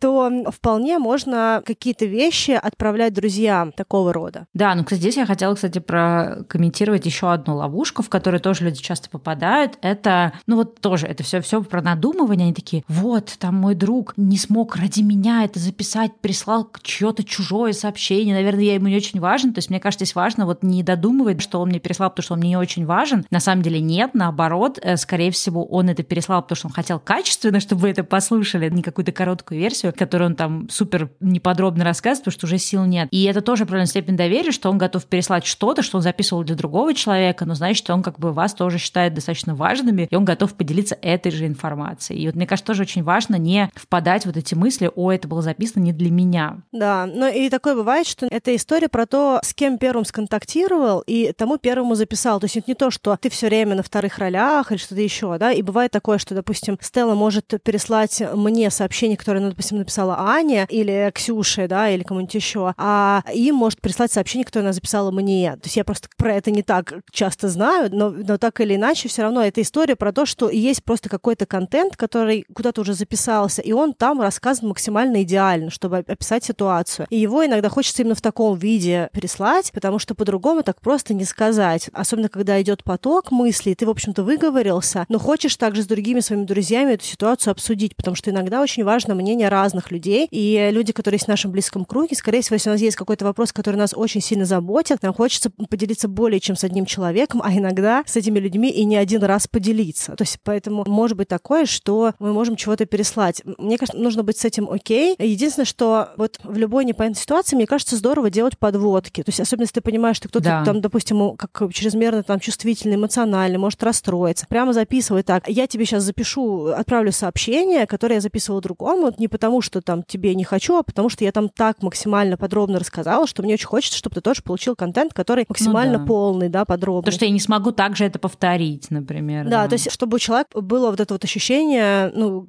что для него этот контент тоже, как сказать, предназначается, да, а не то, что это вот как бы какая-то вот... Теперь вы подписались на нашу рассылку. Ну, хотя, знаешь, рассылки тоже не всегда плохая вещь. Я помню, кто-то из моих друзей такое делал. Она, ну, как бы взяла несколько знакомых, но мы еще между собой, кстати, тоже были знакомы, но это даже не самое обязательное. Понятно, что все должны стоять скрытой копии, потому что это элементарно. И она делала какой-то такой, знаешь, типа статус, там раз в три месяца высылала, типа, ребята, вот там я такими сейчас проектами увлекаюсь, вот что меня интересует, вот я там съездила куда-то. То есть, ну, как понятно, что это могут делать люди, которые любят писать и красиво пишут, и она еще как-то прикольно с фотками оформляла. То есть это не всегда плохая вещь, потому что люди получают какой-то статус от тебя, и это можно рассылать каким-то как раз людьми, с которыми не получается регулярно общаться, но при этом вы там знакомы миллион лет, и люди что-то про тебя знают. Сейчас, конечно, наверное, эту роль занимают соцсети все-таки, то есть тогда этот ньюслеттер, это как бы, да, вот это вот, это, как, господи, это... Рассылка, а, письмо. Рассылка, господи, я уже забыла слово. Да, тогда это было актуально, когда еще не было соцсетей. Сейчас, конечно, есть соцсети, люди могут подписаться. И вот, кстати, мы тоже недавно с одной подругой обсуждали, что, в принципе, вот тот же Инстаграм, куда ты выкладываешь сторис, то есть она говорит, я не выкладываю как блогер или там публичный человек, я именно выкладываю, чтобы мои друзья видели, что у меня происходит, я видела, что у них происходит. И она говорит, что, с одной стороны, ну, как бы есть какое-то ощущение, что ты в курсе, что происходит вообще у друзей и друг, друг у дружки у вас. А второе, на самом деле, она говорит, благодаря вот этим сторисам и каким-то там постам, как будто бы появляется новая тема для разговора. Она говорит, ну, например, там, я дочитала какую-то книжку, я очень ей впечатлилась, выложила про это в сторис, и кто-то из друзей, с которыми мы там сто лет не общались, такие, о, я тоже читала эту книгу, блин, это так классно. И получается, что ты можешь как раз создавать, знаешь, эти новостные поводы для общения, потому что так вроде у вас не было какого-то повода сконнектиться, а так ты отреагировал на что-то, что записал другой человек. То есть в этом смысле у соцсетей бывает что-то хорошее. Но да, я думаю, что тут каждый выбирает для себя комбинацию, и важно помнить о том, что соцсети все равно это какой-то отобранный контент, и не всегда он отражает реальную жизнь и переживания, потому что да, бывает, что ты видишь, что твоя там подружка или друг выкладывает какие-то супер счастливые истории, ты бишь, ой, классно, у тебя, наверное, все прикольно. Такой, нет, у меня депрессия, я вообще ничего не хочу, у меня пол, полнейшая да. апатия. Я хожу, пытаюсь себя как-то развлечь, а ничего меня не развлекает, и все дно, все плохо. И ты такой, вау, ничего себе. Да, то есть это, с одной стороны, стартовая точка для разговора, с другой стороны, важно понимать, что просто листая чей-то Инстаграм, мы не знаем, что происходит с тем человеком. Все, что мы знаем, это то, что есть какие-то события в жизни человека, какие-то там пошел в музей, сходил, поел э, яйцо, пошел на завтрак или что-нибудь в этом роде, да, но это не полный мир, а иногда это еще и не реальный мир. То есть все равно живой чекин нужно делать, то есть можно использовать как информационный повод, да, если там человек что-то выложил, про что-то можно как раз спросить, но это не означает, что... Это, кстати, тоже мы с какой-то подругой обсуждали, и она такая говорит, знаешь, говорит, у меня есть друзья, которые, ну, они смотрят, я вижу, что они там смотрят все мои истории, все всегда комментят, и как-то раз я с ними что-то пыталась законнектиться, они такие, а мы знаем, что у тебя в жизни происходит, ты же все выкладываешь в сторис, она такая, нет, нельзя знать ничего про жизнь этого человека, если ты только следишь за его там сторис Инстаграм, то есть это все равно тебе не дает представления, что реально в жизни происходит. То есть живой чекин, он все равно, конечно же, нужен. Да. Слушай, а еще я поняла, что когда я начала эту тему изучать, я поняла, что у людей есть очень много разных мифов по поводу дружбы на расстоянии. Вот часть мы уже все равно так или иначе обсудили. И вот хотела еще парочкой мифов поделиться. Допустим, есть миф, что общение на расстоянии возможно только текстовыми сообщениями, что, ну, как бы ты просто переписываешься, а переписка, она не едет. Ну, то есть ты пишешь текст, он тебе отвечает, как дела, хорошо, а у тебя и у меня прекрасно. И на этом общение закончилось. Да, на самом деле, если есть желание поддерживать отношения с человеком, существует много разных вариантов. Ну, мы уже сказали про голосовые сообщения, ты там говорил тоже про Телеграм, видео, квадратики, точнее, кружочки, не квадратики. И я хочу сказать, ну, это как бы даже, наверное, тема отдельного выпуска, существуют ли романтические отношения на расстоянии. Я как человек, который два с половиной или три года был в отношениях на расстоянии, которые вроде как закончились успешно, судя по тому, что мы до сих пор вместе, вот уже сколько там, 7 лет. И э, я считаю, что существуют отношения, но вот как раз они строились за счет того, что мы просто каждый день записывали друг другу какие-то видеосообщения, знаешь, совершенно бытовые. Привет, я проснулся, заехал, купил себе донат, вот взял кофе, еду на работу. Или там, а я вот сижу, смотрю на океан, не знаю, ехать, серфить или нет. То есть вот именно обсуждать такие бытовые моменты, и тоже как раз вот эти кружочки мы постоянно записывали, видеосообщения, и на самом деле через вот какие-то бытовые штуки можно было восстанавливать отношения. Но даже я не это хотела рассказать. Я хотела рассказать, мы как-то с той же Ксюхой Берлиоз вместе сидели, и мы такие, так, надо не знаю, хоть пересечься, ну, тогда еще не было зума, не знаю, скорее всего, мы сели в скайпе, попить вместе винишечко. И мы с ней, она тогда еще была, по-моему, в Марокко, вот, и мы с ней сидели, там, пиво или вино, я уж не помню, что это какой там был инструмент для общения, мы просто сидели вдвоем, у нас такой вот был вечер, как, знаешь, ты с подругой встречаешься, попить винишечко, поболтать. Но, на самом деле, реально существуют разные какие-то варианты, и мне кажется, за 2020 год тоже появились вот эти все зум-вечеринки, какие-то там еще штуки, и мне кажется, это тоже классно на самом деле. Ну, да, и каждый выбирает для себя какой-то формат общения. У меня есть друзья, с которыми мы раз в какое-то время садимся на видеозвонок на 2, на 3, на 4 часа и прям рассказываем обо всем, что есть. Есть большой пласт друзей, с которыми мы обмениваемся аудиосообщениями. Есть еще большой пласт друзей, с которыми мы раз в какое-то время созваниваемся голосом и долго разговариваем. Как правило, это люди, конечно, которые в Европе, но так или иначе, все равно это общение есть, и на это находится время, потому что когда ты разговариваешь аудио, ты можешь делать другие вещи, которые ты не вовлекаешься мозгом, допустим, там помыть посуду, это абсолютно машинальная история. Некоторые наушники громко, вода течет, но глобально... Да, да, кстати, периодически мьют. Это тоже, кстати, один из моментов, что когда ты с каким-то человеком разговариваешь, и ты что-то делаешь такое, что может быть громкое, там, не знаю, к примеру, моешь посуду, то ты можешь поставить, э, я не знаю, как на русском сказать, замьютить, да, то есть ты можешь э, отключить свой голос. Микрофон, да. Микрофон на время, пока другой человек говорит. И э, человеку не будет шумно. Вот, а потом ты можешь отключить воду, допустим, свой ответ сказать, потом снова отключить микрофон и продолжить. Есть друзья, с которыми я общаюсь на прогулке, когда я иду, гуляю, и я разговариваю долго, или еду на велосипеде и разговариваю. То есть можно запараллелить общение с людьми и что-то еще, когда, допустим, соскучился и хочется поговорить. Есть люди, которые, допустим, в общем чатике, где нас там трое, четверо, пятеро, и мы с очень большой регулярностью, то есть там почти ежедневно, что-то туда в групповой чат скидываем. Именно такое околоценное, да, то есть про то, что нам понравилось. Mm-hmm. Или книжка, которую мы почитали, ситуация. Можем записать, блин, мне нужен совет, у меня такая-то история. И кто-то из этих людей, кто свободен, может ответить. Или кто-то из этих людей может сказать, давай прямо сейчас созвонимся. Ну, в общем, какие-то такие штуки. То есть очень много разных инструментов, как поддерживать эту дружбу на расстоянии, включая просто то, что вы садитесь каждый в своем ресторане в разных городах, ставите телефон э, к салфетнице, едите, пьете и разговариваете, как будто вы сидите вообще в одном пространстве. И это какое-то время так и ощущается. Да, я, кстати, вспомнила про чатик. У меня есть э, подруги, с которыми у нас есть чатик, который называется «Зоопарк», и туда мы, сколько мы там все любители домашних животных, мы туда выкладываем какие-то подробности жизни наших питомцев. Ну, и это тоже как бы вроде какая-то общность через животных создалась. А сейчас этот чатик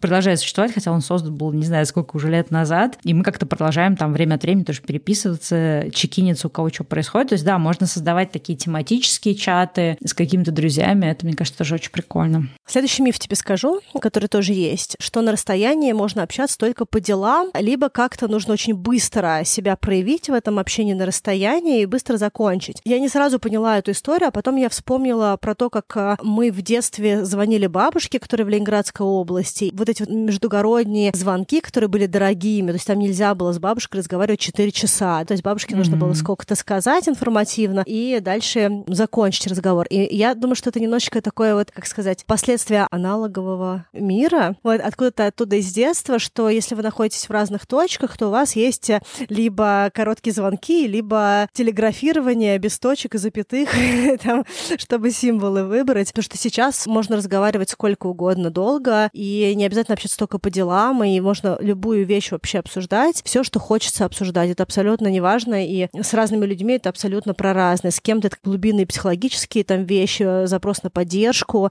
давание этой поддержки. С кем-то это просто обсуждение книг, какого-то другого прикольного контента. С кем-то это просто обсуждение, допустим, каких-то конкретных узких тем, не знаю, там, кино, допустим, или искусство, или что-то еще, в чем человек варится и что, допустим, мне отзывается.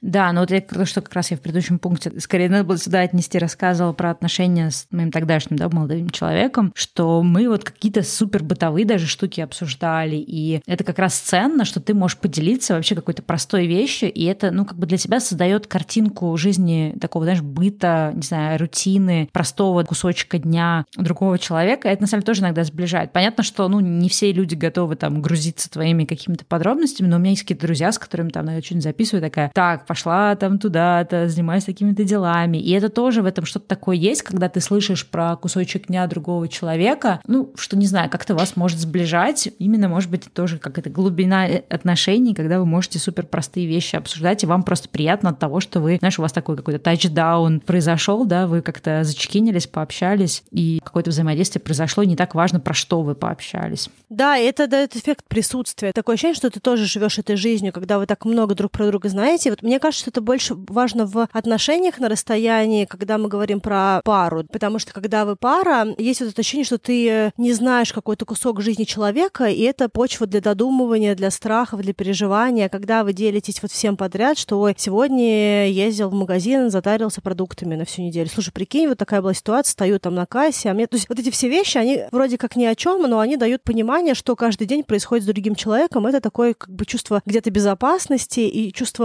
присутствия в жизни. И иногда об этом тоже хочется поделиться. Ну и вот про себя могу сказать, что мне иногда просто очень хочется поделиться разными маленькими вещами, потому что мне хочется, чтобы я отразилась в другом человеке. То есть так вот если сказать, не знаю, может быть, немножко эгоистично это звучит, но фактически это про то, что у меня что-то произошло, но я не в состоянии сама это даже как-то переварить. И я вот другому какому-то близкому другу или подруге записываю, говорю, представляешь, я сегодня смогла сделать вот это, вот это. И другой человек на том конце провода мне говорит, блин, классно, наконец-то, я очень рада, что у тебя там получилось. И вот это вот ощущение того, что я не просто что-то сделала, и оно вот как-то вот просто в пространстве, а я этим поделилась, и это как-то стало более реальным, я как-то, получается, это еще раз пережила, а то, что другой человек мне это отразил и сказал, что ой, здорово, мне еще и дало какое-то обратное вот это вот э, удовлетворение от того, что у меня сложилось, где я справилась. Это могут быть супер маленькие вещи, даже иногда просто завтрак вкусный, который красиво получился, и просто хочется поделиться. Не всегда комфортно каждый день завтраки свои в Инстаграме выкладывать, чтобы тебе говорили, блин, Ань, как здорово, что ты питаешься. А вот кому-то отправить, чтобы кто-то близкий сказал, очень красиво, или ой, супер, вкусно, я бы тоже сейчас такой съел. И это тоже какие-то маленькие радости, которые не всегда можно получить, если ты находишься в эмиграции или где-то в другом городе, в другом пространстве. А я, кстати, вспомнила, к предыдущему тоже пункту нестандартного общения у меня есть подруга, которой я записываю подкасты. И обычно они там длинные, но могут быть на 20 минут, даже бывает на полчаса, когда я иду гулять, и просто какой-то поток сознания записываю. Но у нас не принято такое общение. Понятно, что не всех людей нужно подгружать получасовыми аудиосообщениями. И я прям ей пишу, у меня для тебя подкаст, послушай, когда будет совсем, ну, как бы свободное время, то есть там ничего срочного. Но мы с ней вообще, как, в принципе, почти каждый день общаемся, переписываемся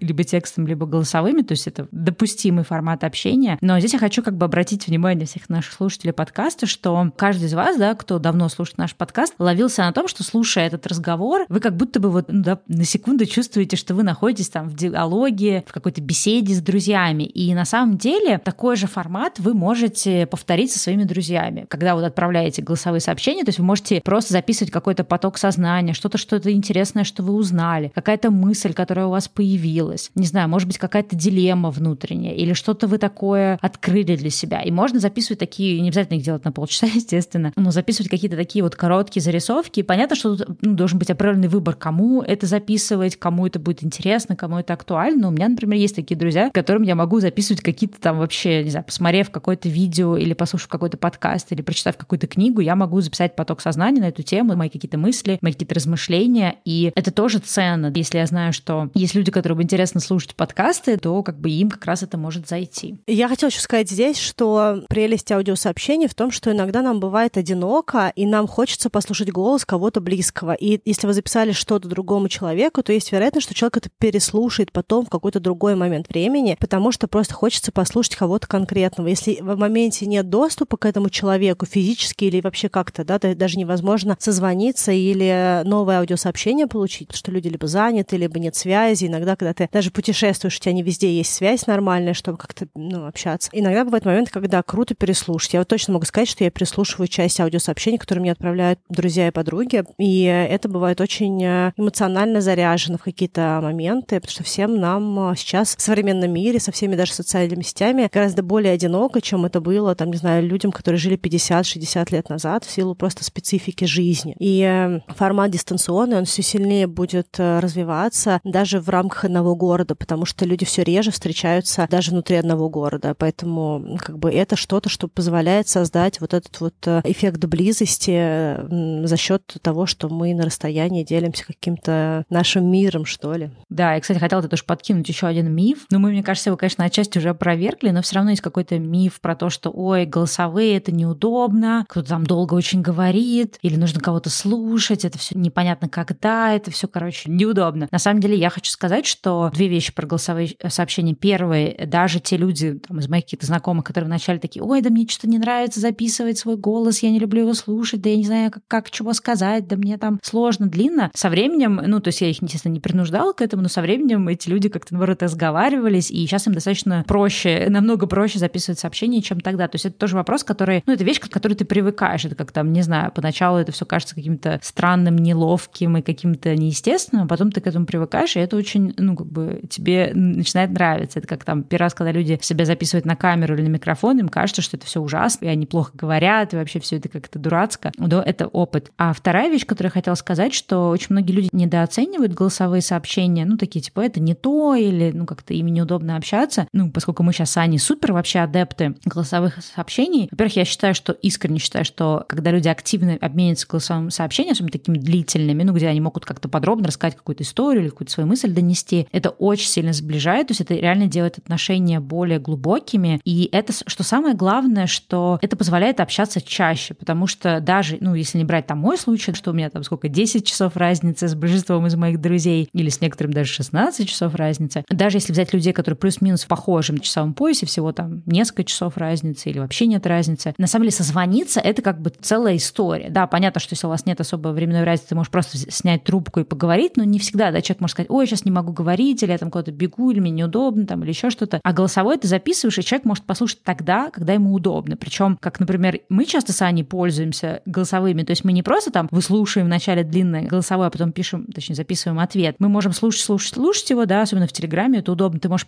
прерваться в любой момент, потому что Телеграм запомнит, э, где ты прервался, записать короткий ответ или длинный ответ, а потом слушать его дальше. То есть, и это получается как будто бы даже немножко диалог. И на самом деле это гораздо лучше, чем созвоны, потому что, ну, как бы выбрать время созвона бывает сложно, и реально с людьми, с которыми ты там живешь на расстоянии, вы будете там, дай бог, там, не знаю, раз в месяц созваниваться, а голосовыми можете буквально обмениться каждый день. И плюс голосовых в том, что ты можешь слушать тогда, когда тебе удобно, и твои друзья тоже могут слушать, когда им удобно, и записывать, когда удобно. У меня, например, так часто получается, что я просыпаюсь утром, и мои друзья, которые находятся в другом часовом поясе, за это время записали мне кучу сообщений. Я там пока готовлю завтрак, там или иду гулять с собакой, слушаю, потом записываю им ответы. Они там просыпаются на следующий день, слушают это все. И это очень классно. А если мы бы искали бы это время, когда мы там можем созвониться, то мы бы реально там созванивались бы раз там, не знаю, мне кажется, в квартал. Да. Еще я хочу сказать в сторону первого твоего замечания по поводу того, что мне не нравится мой голос. Я хочу сказать, что вам не должен нравиться ваш голос. Ваш голос должен нравиться человеку, который это слушает. Скорее всего, другому человеку понравится ваш голос, потому что он с вами и так общается. И голос на аудио, он такой же, как другой человек вас слышит. Просто вы себя по-другому слышите в силу особенностей физиологических. Но вообще-то это тот голос, к которому человек привык, и аудиосообщение — это способ услышать близкого человека в том виде, в котором он обычно и разговаривает. И этот голос, скорее всего, очень приятный другому человеку. Поэтому мне кажется, это вот эта уязвимость по поводу самого себя, она немножечко непредметна, если мы говорим про других людей, потому что людям комфортен голос своих друзей. И они хотели бы, если они готовы вас слушать в обычной жизни, они готовы также слушать вас на аудио. Сейчас уже почти основные чаты, сейчас все имеют также скорость там полтора или два. Там в WhatsApp есть возможность, э, по-моему, 1.25, 1.5 и 2. В Телеграме есть двойная скорость. Поэтому, если, допустим, это вопрос времени, то можно слушать на двойной скорости. Я часто слушаю на двойной скорости всех, включая себя, и потом записываю. И если нет времени, то это тоже какой-то формат. Но чаще всего это время есть. И я вот, допустим, если я жду какого-то сообщения, я могу его послушать, когда я проснулась, чищу зубы, а потом еще раз послушать и уже записать ответы. То есть это какое-то тоже такое вот дофаминовая радость, когда ты предвкушаешь возможность послушать чье-то аудио кого-то близкого, и это очень теплая история. Поэтому, мне кажется, не нужно быть в ситуации дружбы таким продуманом, что там, типа, вот неловко кому-то звонить, или это не вовремя, может найти другое время, может как-то получше контент создать. Иногда это просто возьми трубку и э, включи аудиосообщение, запиши. Ну или напиши текстом, давай созвонимся. Ну, то есть как бы это тоже окей. Да, здесь это очень важный факт, не усложнять, потому что приводила пример с одной моей подругой, которая такая, ой, я переслушала, там что-то было не очень четко, я перезаписала. Естественно, если каждое сообщение подвергать вот этой вот проверке перфекционистам, перезаписывать, то ты, конечно, возненавидишь сам эти вообще сообщения, потому что, ну, как бы это нереально. Или есть люди, которые считают, что нужно какой-то особый сеттинг создать. На самом деле нет, ну, понятно, если ты там по работе записываешь сообщение или что-то жизненно важное, там какую-то проблему очень важную другу обсуждаешь, наверное, ты в это время не будешь там чавкать яичницы или еще что-то, но если это какой-то вот... Э... Но можешь. Но можешь, да. Но если это какой-то пинг-понг туда туда-обратно, то я, например, часто, у меня, у меня уже какой-то просто, мне кажется, условный рефлекс, некоторые даже друзья на этим ржут, я хожу, записываю сообщение, я не могу просто сидеть и записывать, я всегда должна ходить, видимо, у меня это мозг так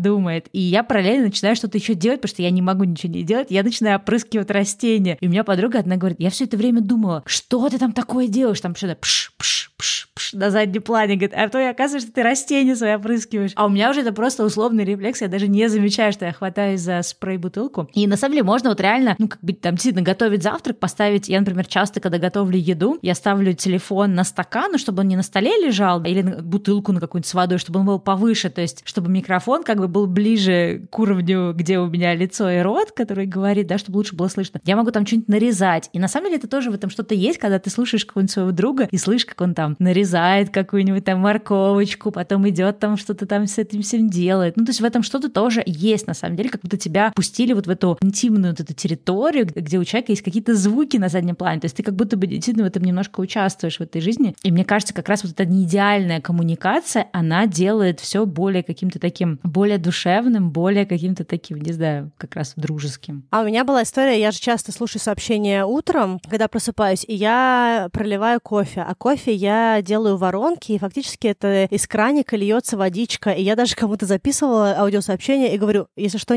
не подумай, я не писаю, это я кофе себе завариваю. Звучало очень похоже по звукам, и мне нужно было об этом сказать, чтобы не было какой-то неловкости. У меня, кстати, была похожая история. Я что-то ходила-ходила с телефоном, зашла в ванную и увидела, что, короче, этот, ну, открыта крышка, и я просто машинально ее закрыла. И тут я такая думаю, господи, подруга решит, что я сидела на горшке, записывала ей сообщение, а потом, знаешь, закрыла. Я такая, если ты услышала сейчас звук, что я спустила и закрыла, ну, типа, унитаз, я не ходила в туалет, просто я увидела, что нужно его спустить, короче, и это. Ой, это да, такие бывают иногда конфузы. Стелла, кстати говоря, если говорить про интимные моменты, Стелла часто записывает аудиосообщения в ванной. И это такой момент... Ой, да. Но это спорно, если честно. Вот когда голос, голос, голос, а потом хоба водичка булькает, такая пум-пум, Стелла, видимо, перевернула ногу в ванной или что-нибудь еще.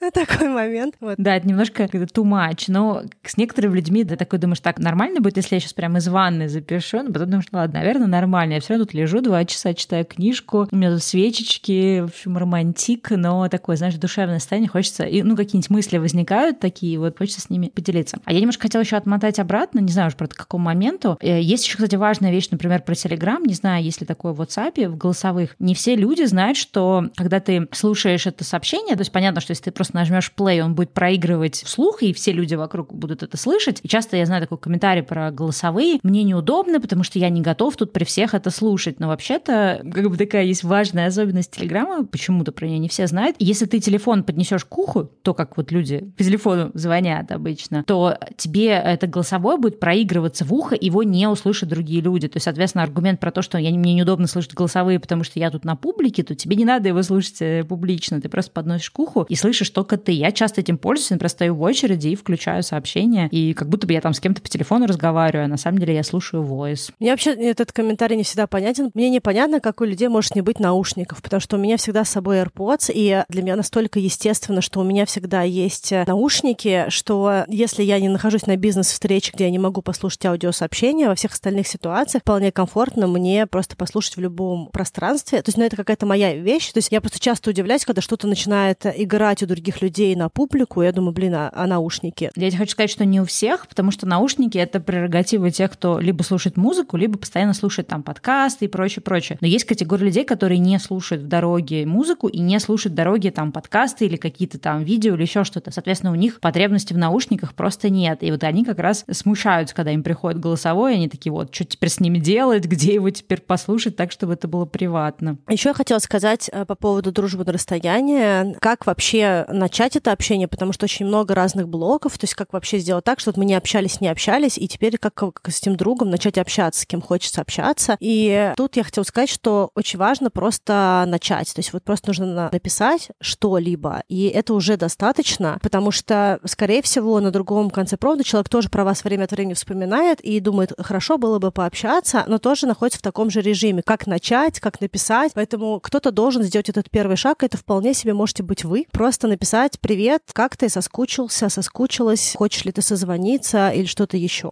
Ну, а для того, чтобы общение было сразу более какое-то наполненное, то можно начать с себя и записать что-то про себя, потому что часто нам кажется, что вот мы начали общение, другой человек должен подключиться и каким-то образом прямо это общение понести. И это, с одной стороны, наши ожидания, которые могут не удовлетвориться, с другой стороны, это очень сильно отягощает человека с другой стороны, который думает, блин, что же написать, что же написать, как же быть. И вот то, что мне кажется всегда помогает в этих ситуациях, это просто взять и написать что-то, что с тобой происходит. Привет, привет, как ты? Очень давно не общались, поняла, что по тебе соскучилась, хочу пообщаться, не знаю, если у тебя время, запишу тебе пока аудио. И дальше ты запишешь какое-то аудио про то, что у тебя происходит. И это может быть вообще все что угодно. Я пью вкусный кофе, я поняла, что мне нравится вот это вот, или я начала ходить на йогу, на пилатес. Я в последнее время часто езжу на велосипеде по Москве и поняла, что это круче, чем там это. Или я родила ребенка, вышла замуж, развелась, помирилась с подругой, поссорилась с другом. То есть вообще неважно, любой контент, который есть, вы можете просто взять и записать. И тогда другому человеку будет гораздо проще присоединиться к этому общению, потому что ему не нужно будет высасывать из пальца это общение, а он уже будет отвечать на что-то, что вы скажете ему. И это очень круто, когда вы начинаете с себя и рассказываете про себя.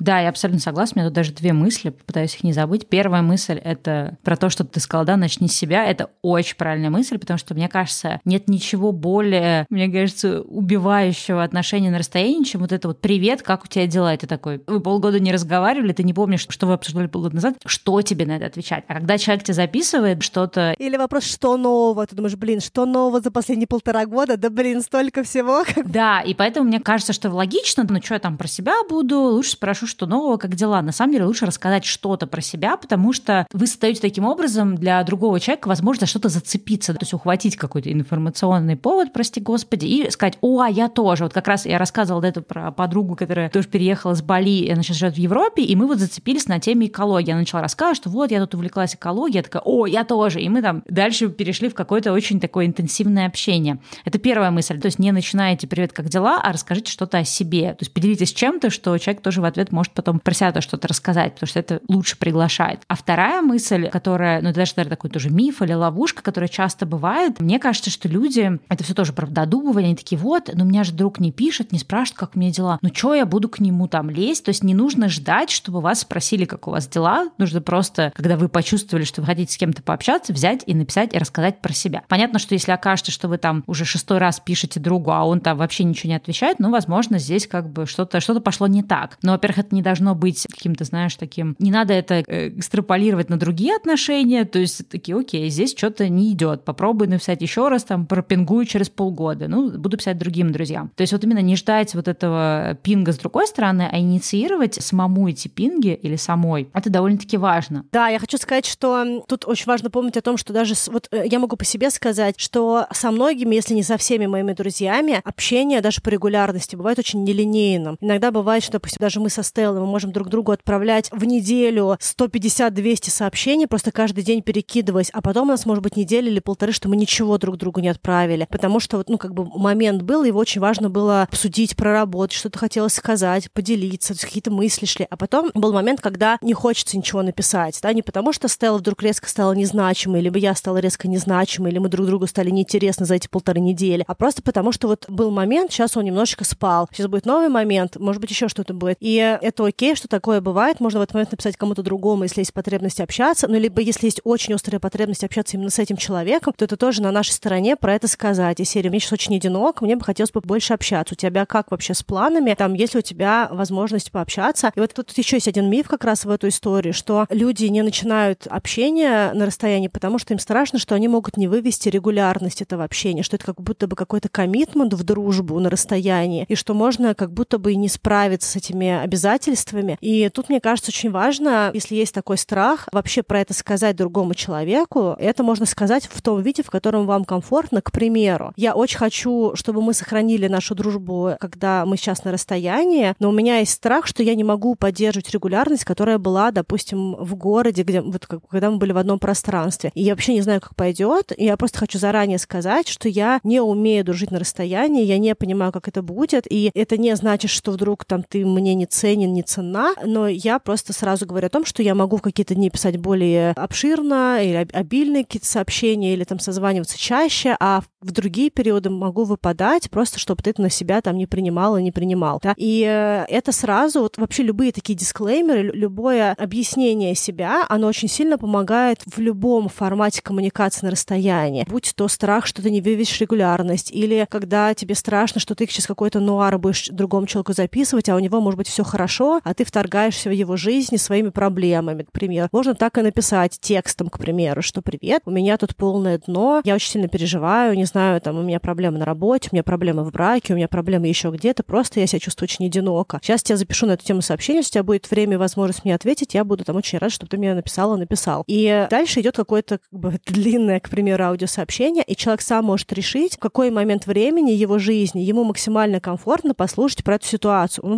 может быть, не захочет про это слушать, когда он проснулся, но в середине дня он готов будет это послушать. Ну, то есть это вот абсолютно выбор другого человека, в какой момент времени. Или наоборот, ему захочется прямо сейчас послушать и максимально быстро ответить. Но если мы себя объясняем, если мы про это пишем, то и нам комфортнее, потому что мы знаем, что мы не создали человеку какой-то нежданчик, когда он э, радостный только что, там, не знаю, премия или что-то еще, а тут мы рассказываем, что э, у нас полное дно в отношениях, и все плохо, и вообще хочется руки на себя наложить. Да, ты человек, блин, что сейчас делать, да? То есть это абсолютно комфортно и нам, и другому человеку, если мы просто себя объясняем. Да, это вообще очень важная мысль, что вот эти отношения на расстоянии, они такие достаточно хрупкие, и если в обычной жизни они, ну, вообще отношения там дружеские, они все время как это восполняются, когда вы встречаетесь, вы делаете что-то вместе, вы куда-то идете, то есть у вас происходит физический обмен, где-то вы там можете при встрече обняться, еще что-то, то как бы, да, на расстоянии вот этого всего нет, и отношения, они более хрупкие как раз тем, что их легко разрушить, истончить и так далее. Поэтому вот то, что Аня сказала, делать эти дисклеймеры, объясняться, это очень важно. И, в принципе, важно как-то вот проверять свои ощущения, сверять их с ощущениями там этого друга, да, на расстоянии, как-то синхронизироваться, потому что огромное поле для додумывания. То есть человек стал реже писать, или вы, например, записали ему суперэмоциональное сообщение, а он ничего не ответил, и такие, фу, наверное, он не хочет, наверное, не зря его загрузил и так далее. На самом деле тут надо и вот эту вот уязвимость, ну, ее сложно иногда бывает проявлять, но нужно брать и прям проявлять. Такой, слушай, я тебе записал такое вот грустное, нуарное сообщение, наверное, я тебя загрузил, прости, пожалуйста. Ты мне ничего не ответил, наверное, потому что я слишком тебя перегрузил. Или, наверное, я тебя слишком завалил какими-то своими штуками, ты так мне очень односложно отвечаешь. И, ну, понятно, что человек может побояться сказать правду, может такой, типа, да не, не, все в порядке, а ты понимаешь, что, да, может, и не все в порядке. Но если отношения искренние, дружеские, и так часто происходит, что вы вот именно сверяете ваши ощущения, то человек может сказать, да, слушай, что-то очень загрузился, я прям не знал, что ответить. Или он может сказать, да, блин, я просто вообще замотался, забыл ответить. И вот эти дисклеймеры, да, и, и синхронизация, они важны. И даже, знаешь, в каких-то вот таких ситуациях я, например, часто делаю, то есть я, например, получила что-нибудь сообщение, забыла ответить, и очень важно не просто такой, типа, блин, я уже вовремя не ответил, уже не актуально, а прям объяснять человеку такой, слушай, прости меня, пожалуйста, я тут твое сообщение неделю назад прослушал, ничего не отреагировал, я-то хотела записать что-то более такое интенсивное, мощное, а в итоге так долго откладывал, что вообще ничего не записал. То есть вот в этих отношениях важно вот эти все вещи проговаривать, как это пресловутое словами через рот, потому что это помогает другому человеку чувствовать, что вы его не забросили, что вы не то чтобы там больше не нуждаетесь в этих отношениях, а что просто есть какая-то действительно реальная причина, почему так произошло. И вот для именно этих, ну вообще для любых отношений важно сверяться, чтобы никто ничего не додумал, но для этих отношений это особенно важно. Ну а я хочу сказать, что с одной стороны, может быть, это более хрупкие отношения, с другой стороны, это просто обычные отношения, они немножечко просто меняют э, градус. И как в любых отношениях, есть какие-то вещи, которые положительно описывают эти отношения, и какие-то сложности. Допустим, мне очень нравится в дружбе на расстоянии, что ты можешь дружбу получить в любой момент, в отличие от того, когда ты находишься в одном городе, и можно неделями договариваться о встрече и находить это время, когда все могут, и если это к тому же э, не два человека, а хотя бы три человека, то это уже начинает, что «А я могу в этот день, ой, я в этот день не могу, а давайте выходные, а мы летом выходные на даче, а давайте в понедельник, ой, у меня работа, и ты думаешь, блин, мы дольше обсуждаем, уже могли бы встретиться и попить, поесть, и, и пообщаться, а, а мы просто сидим и переписываемся весь чатик уже неделю, обсуждать, когда встретиться. Тогда как дистанционное общение, оно в этом смысле гораздо проще, особенно если оно не синхронное по времени. Когда я записала, человек отслушал, записал, когда он может. Это сильно ускоряет коммуникацию, ее облегчает как раз вот, вот за счет этой несинхронности, потому что ты ее не ожидаешь. В физическом общении ты не можешь посидеть в этом кафе, а другой человек через час придет и посидит в этом кафе, да, и вы как будто бы пообщались. А в, в дистанционном это возможно. Но это, кстати, абсолютнейшая правда, я прям на себе вот это испытала. У меня есть подруга, с которой мы там чуть ли не каждый день обсуждали какие-то штуки, а когда мы оказались физически в одном месте, получилось так, что все очень заняты, у всех какая-то логистика, кто-то куда-то поехали, какие-то дела надо делать, и мы с ней там за 10 дней увиделись мельком 4 раза и практически не общались голосовыми, потому что казалось, что ну раз мы находимся в одной географической точке, что там записывать эти голосовые. И я вот поняла, что я себя чувствовала более одинокой, находясь с ней в одной географической точке, чем когда до этого мы были вообще по другую сторону от океана, и как будто бы общения было больше. Так что да, это, кстати, очень важный момент, что это общение э, живое, иногда даже более интенсивное, ой, не живое, оно может быть более интенсивным.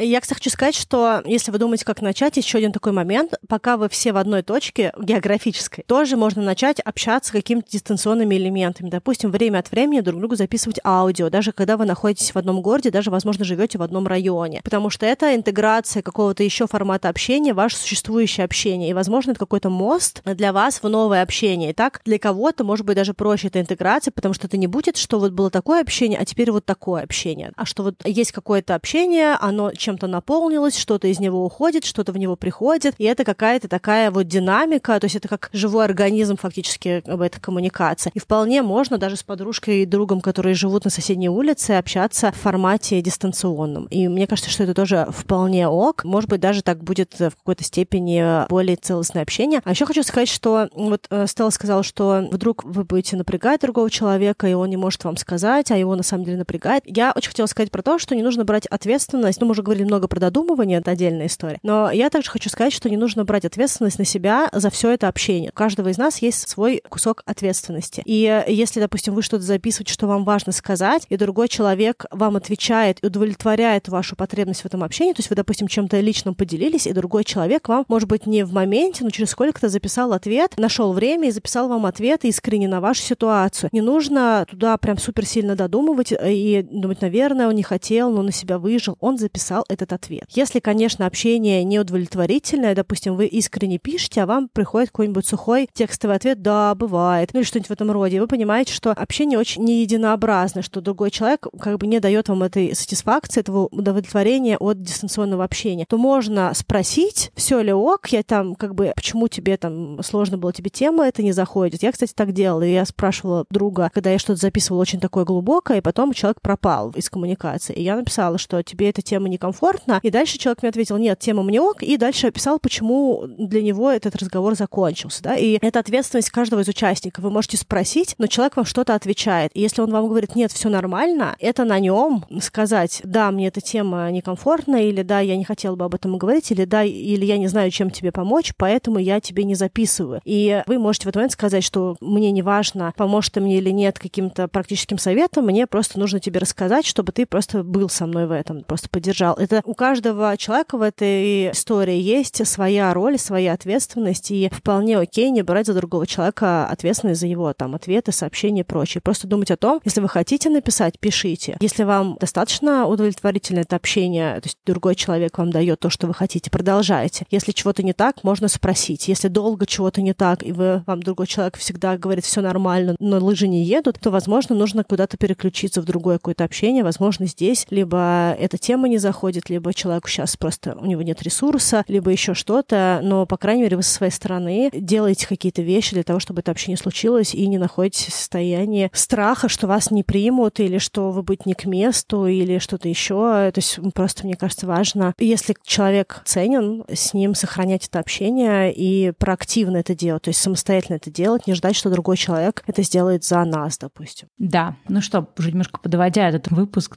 супер длинный получился сегодня. Меня последний последняя мысль, она о том, что вот в этом как раз общении, когда особенно только начинается, общение на расстоянии, иногда не хватает каких-то вот таких эмоций, теплых чувств. И важно не просто там обмениваться какими-то историями, мыслями и прочее, но и добавлять какой-то такой любви в эти отношения, даже если они платонические. То есть важно проговаривать, ой, я тебя там давно не записывал, я по тебе соскучился, или я тут последнее время про тебя все время думаю, мне не хватает нашего общения и так далее. То есть эти вещи, даже если они как бы подразумеваются, они логичны, и все и так знают, что вы там друг другу испытываете какие-то нежные платонические чувства, ну или если это романтические отношения, то романтические какие-то чувства, важно это всегда проговаривать, то есть с этим нельзя перебрать. И в отношениях на расстоянии тоже вот важно добавлять этих эмоций, потому что это то, что делает эти отношения более такими нежными, живыми, как-то их, э, не знаю, делает более теплыми, что ли.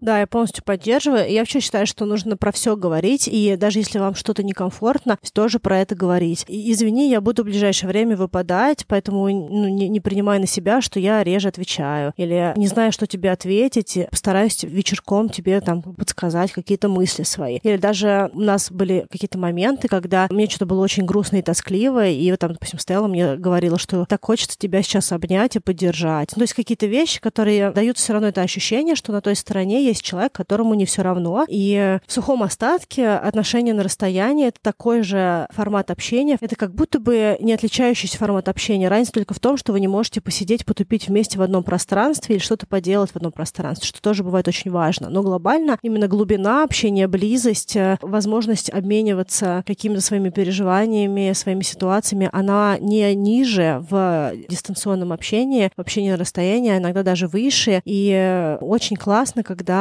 мы можем э, за счет технических возможностей, которые есть сейчас, сохранить людей, которые нам цены, вне зависимости от того, где они живут, в каких городах, как далеко, в каком часовом поясе. Все это не важно, потому что сейчас технологически мы можем с этими людьми также поддерживать общение и сохранять их в своей жизни с той регулярностью, с которой им или нам это комфорт. Поэтому я всех призываю подумать о том, с кем вы потеряли контакт, с кем бы вы хотели этот контакт возобновить, с кем вы хотели контакт сохранить и сделать первый шаг к тому, чтобы начать общаться с близкими и ценными вам людьми. Да, желаем всем любви, общения и теплых отношений. И не забывайте присылать к нам в бот вопросы, если вы хотите, чтобы ваш вопрос попал в выпуск «Вопрос-ответ».